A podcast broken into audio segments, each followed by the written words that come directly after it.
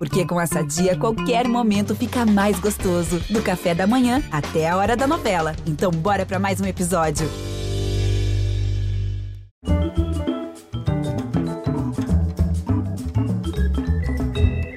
Olá, boa noite, muito bem-vindos. Quando ele apareceu, com músicas feitas a partir de samples, pedaços de outras músicas, muitos não reconheciam sua autoria como compositor. 30 anos de carreira depois, ele lança agora um disco que demonstra, com a maior clareza e beleza do mundo, que sim, trata-se de um senhor compositor. O álbum novo se chama Reprise, porque reprisa sucessos de sua bem-sucedida carreira, agora arranjados para execução sinfônica pela Orquestra de Arte de Budapeste. É surpreendente ouvi-lo e ser envolvido pelas harmonias de peças que nós só conhecíamos da pulsação rítmica nas pistas. Ele já tinha entrado para a história como autor do álbum de música eletrônica mais vendido de todos os tempos, o Play, de 1999. Vendeu 12 milhões de cópias. Antes disso, já tinha feito muito sucesso, tocando techno e também house, em clubes, raves, às vezes gravando discos punk cheios de guitarras, às vezes fazendo música ambient para relaxar, trabalhando com nomes que iam de Michael Jackson ao Metallica. Ele se tornou um super astro e aí, da altura das estrelas, despencou na depressão e no vazio que a fama pode trazer. Nos últimos cinco anos, aos 54, parece ter se dedicado a dar sentido ao passado. Escreveu dois livros de memórias. Também é cada vez mais engajado no ativismo pelos direitos de outros animais.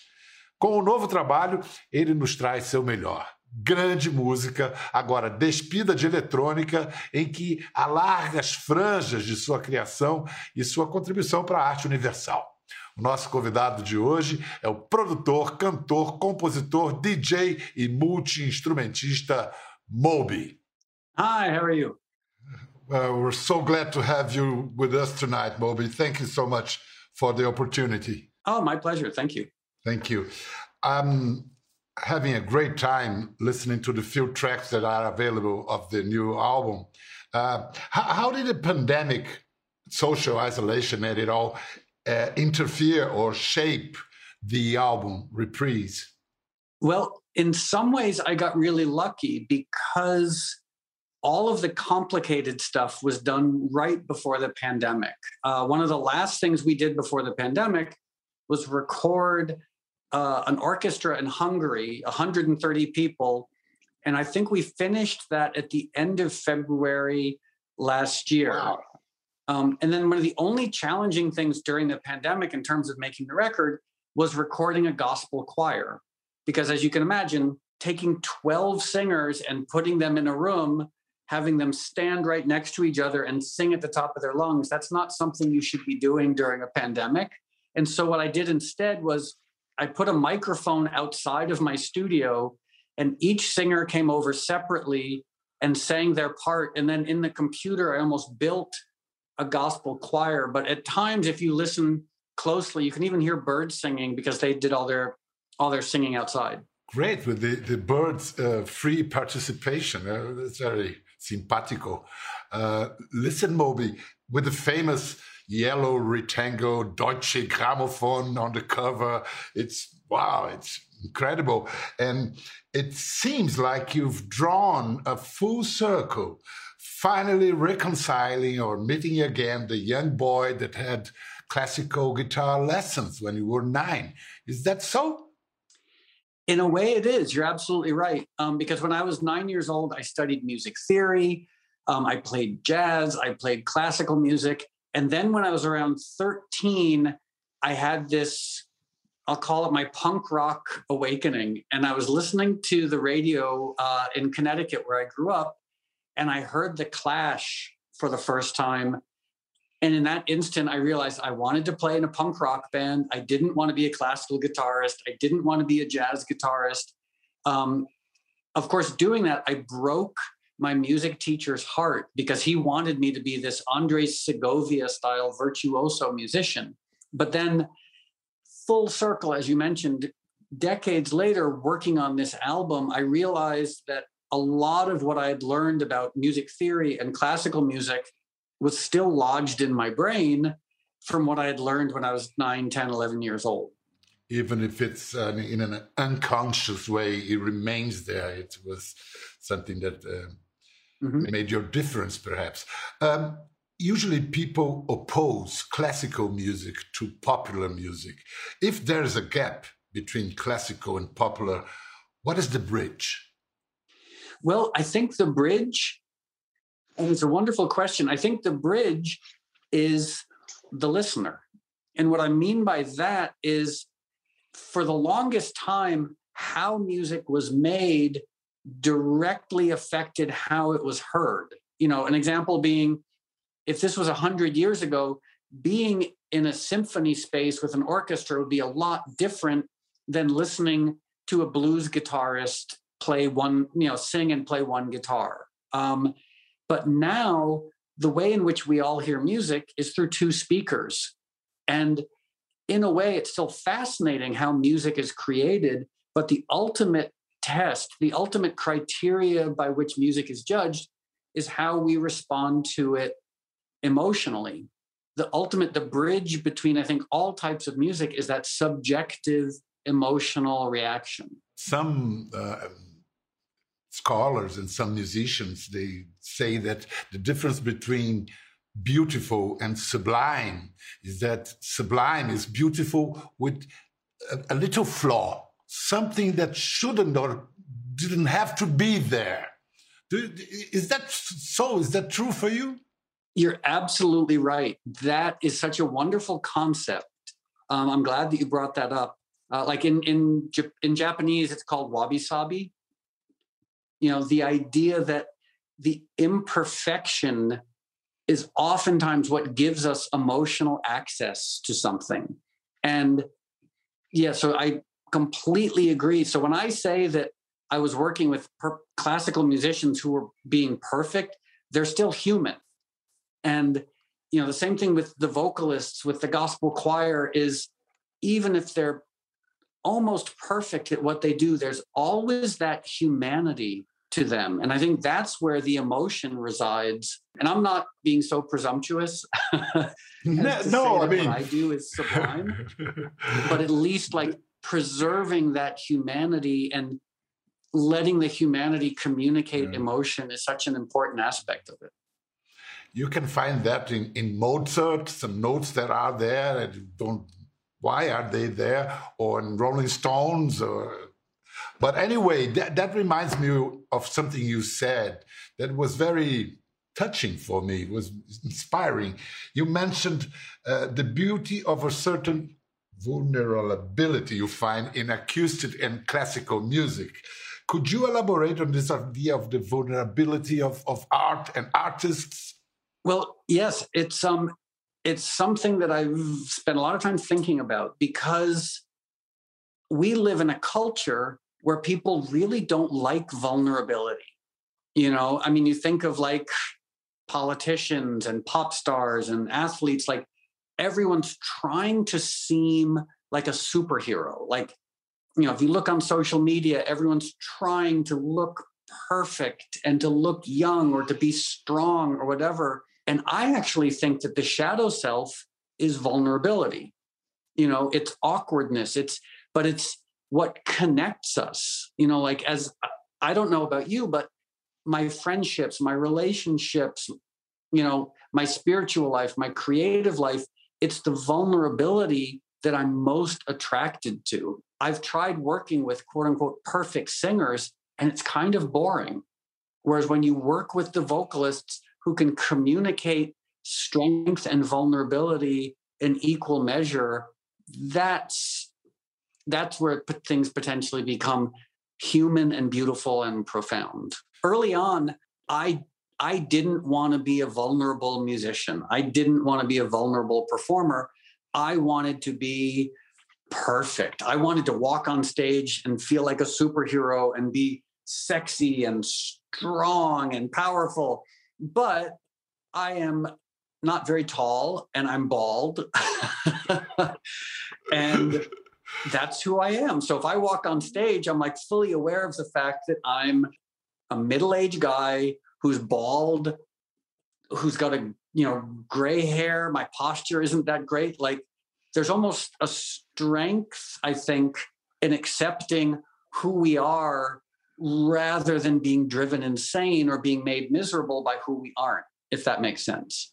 It does. It does. Let me tell the news to the Brazilian audience. There's also a release of a Moby Doc, the documentary that tells uh, the story of Moby in a peculiar way, let's say, a surreal way.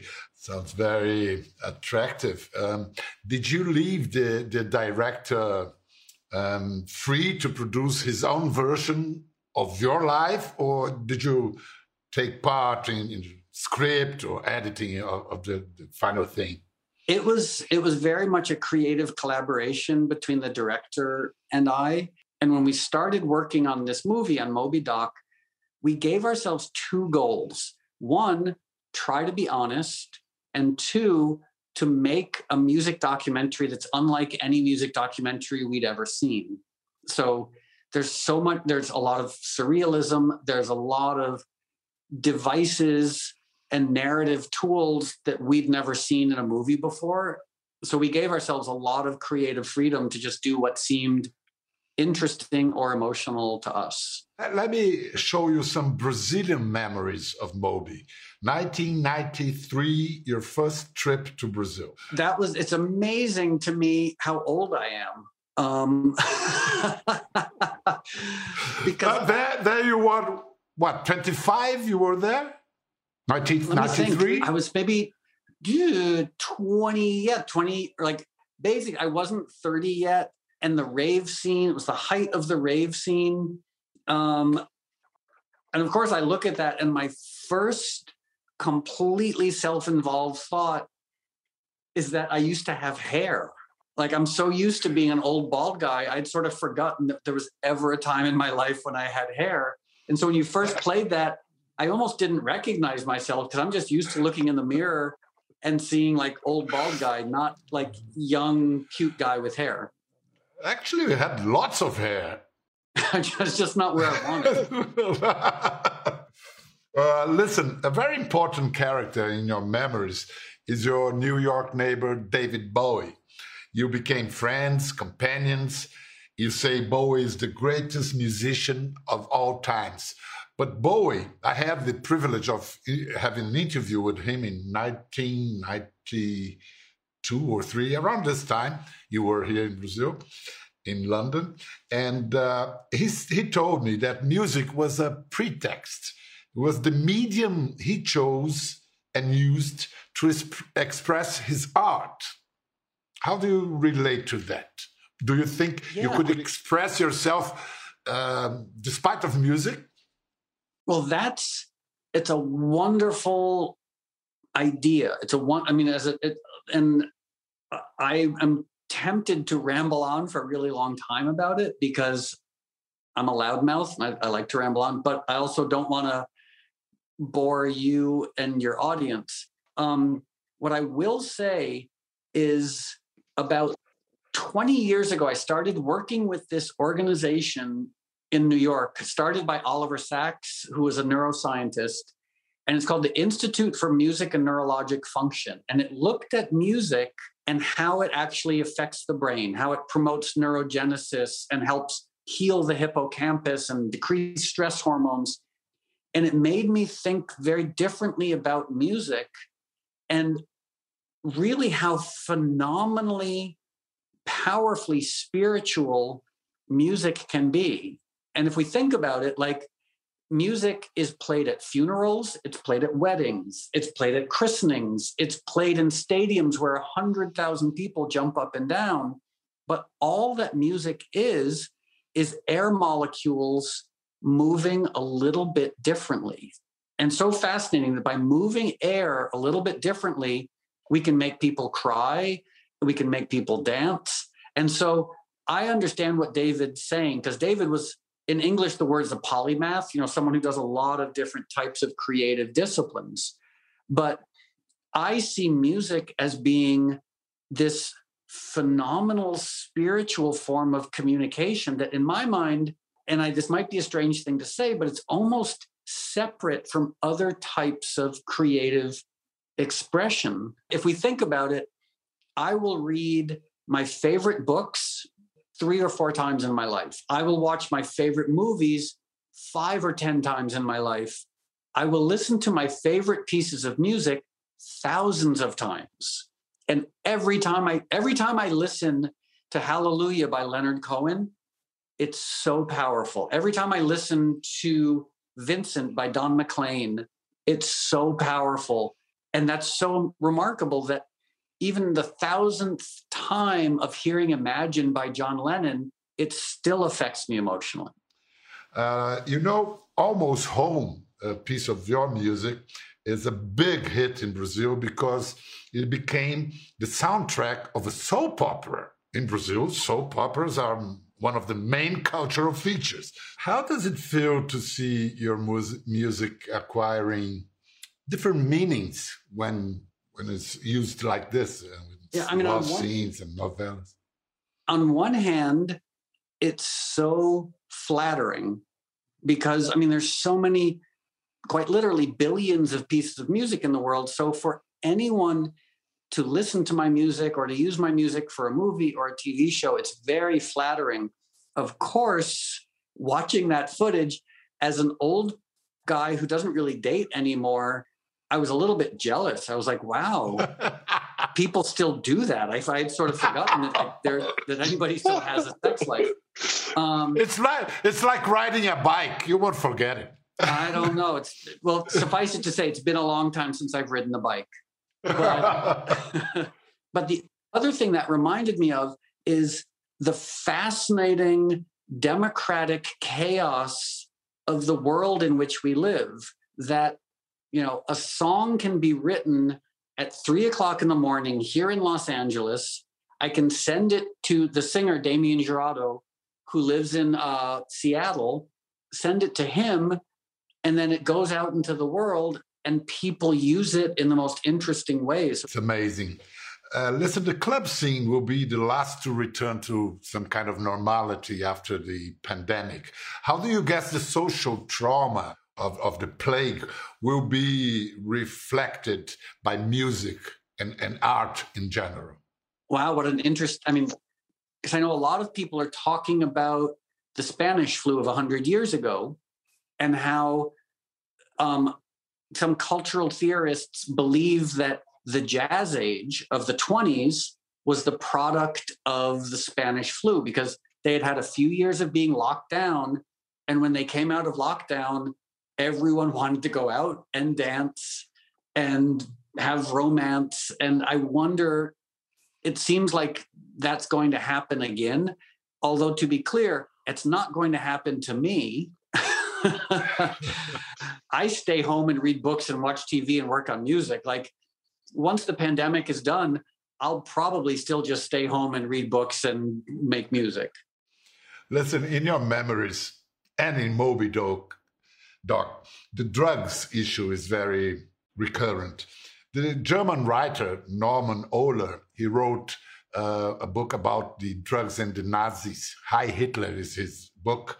Hmm. he has shown the importance that MDMA had in the reconciliation, in the reunification of Germany, reconciliation between East and West youth.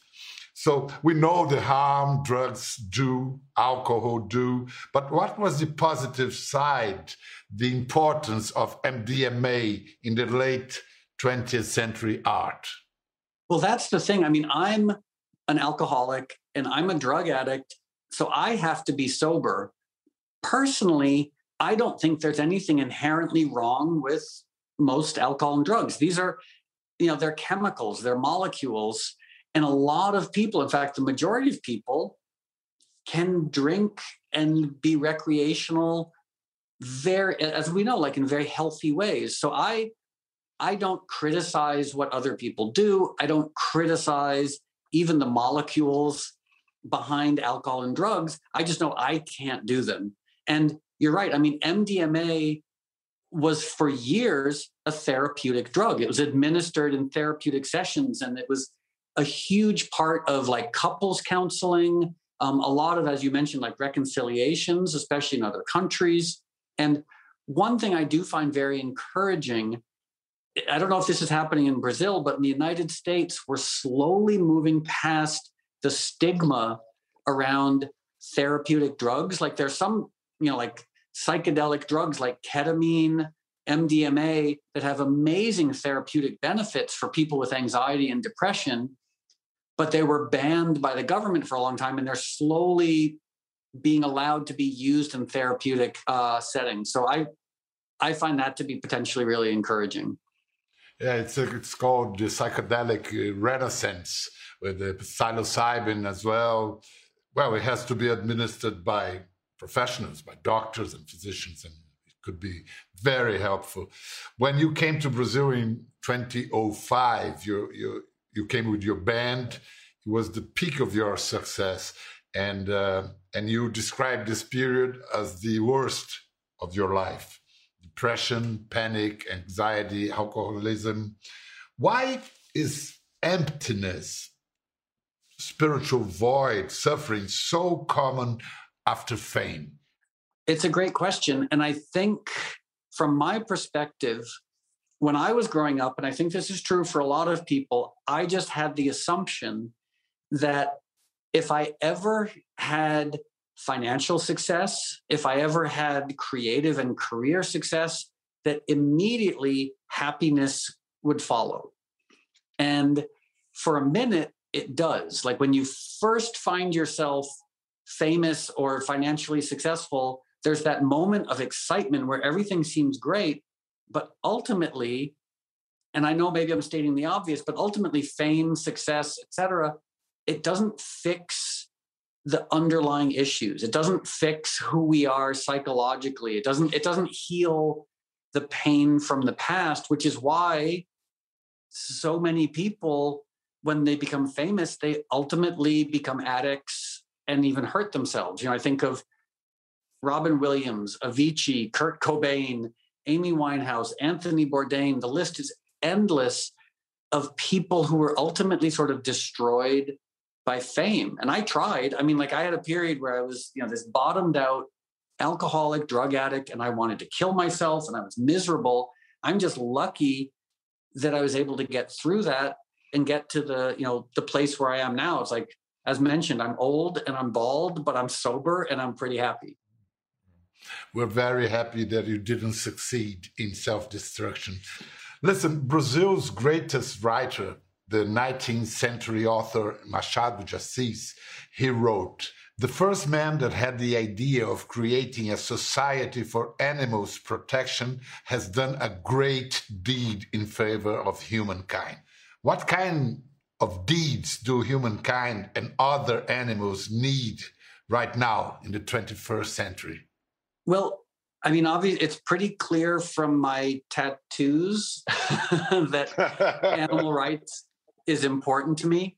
And so I became a vegan 34 years ago. And at first, the reason I became an animal rights activist was my love for animals and my simple belief that I don't want to be a part of anything that causes animal suffering or contributes to animal suffering.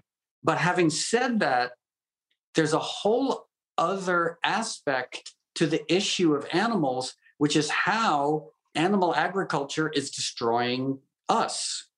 You know, from pandemics, as we know, deforestation, climate change, antibiotic resistance, water use, etc. You know, cancer, diabetes, heart disease, obesity, all these consequences of using animals for food. So I, in a way, like I'm, I'm an animal rights activist for the animals, but what you were the, the quote that you referenced I almost feel like you could make a very compelling argument for being a committed animal rights activist to save humans, you know, because there's almost no other industry on the planet that's destroying us as much as our reliance on animal agriculture.